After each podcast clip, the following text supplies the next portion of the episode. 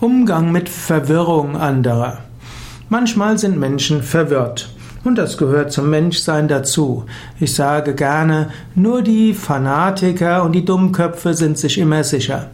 Andere sind immer wieder unsicher, haben Zweifel und sind auch verwirrt.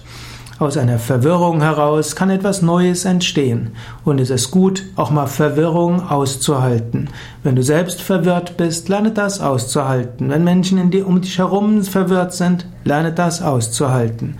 Schrittweise wird man den Knäuel wieder entwirren und zu einer Klarheit kommen.